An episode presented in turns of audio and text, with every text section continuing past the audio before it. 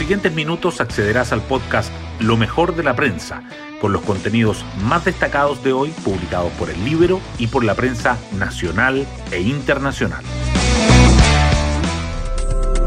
Buenos días, soy Magdalena Olea y hoy lunes 20 de septiembre les contamos que las fiestas patrias que cerraron con una parada militar donde se homenajeó al personal de salud y a las víctimas de la pandemia darán paso a una semana cargada de noticias.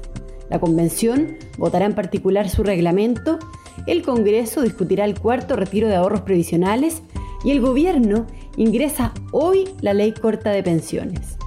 Además, el miércoles parte oficialmente la campaña electoral y a propósito de comicios, el Libero analiza qué habría pasado en el Distrito 13 si Rojas Vade no hubiera sido candidato.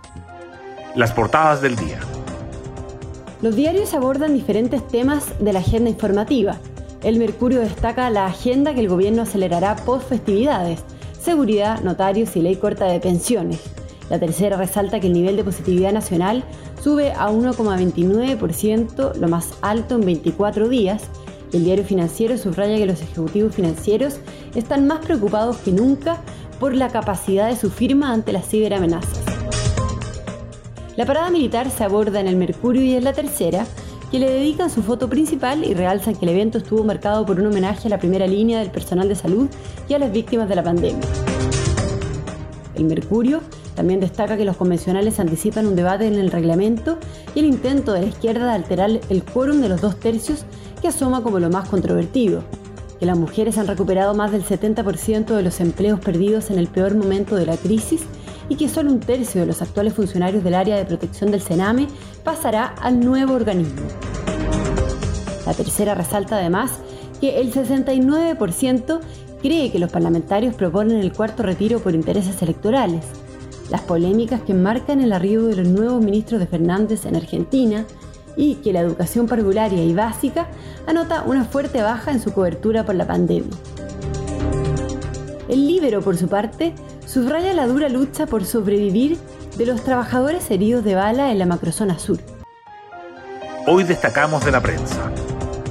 Agenda de seguridad, notarios y ley corta de pensiones, los proyectos que el gobierno busca acelerar tras las fiestas patrias.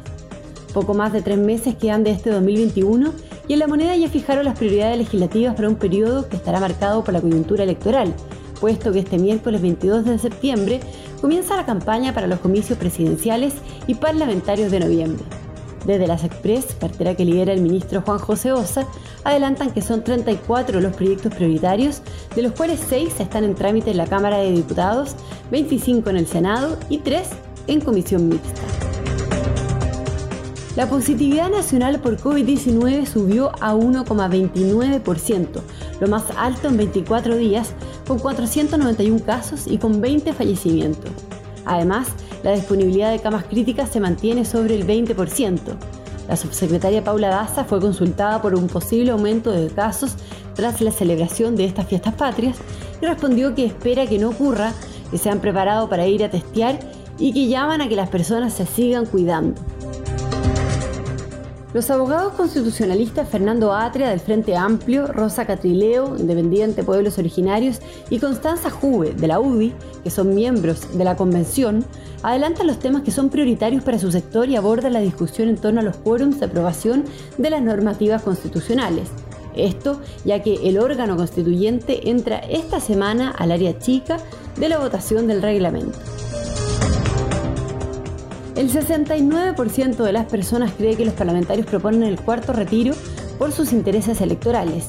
En una encuesta encargada por la Asociación de FP, Criteria planteó dos frases para que las personas escogieran la que mejor representa su opinión sobre un nuevo rescate de ahorros previsionales.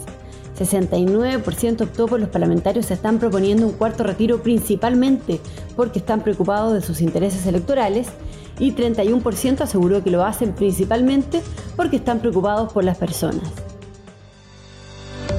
Y nos vamos con el postre del día. Guillermo Pereira logró su primer podio PGA y el mejor premio de su carrera.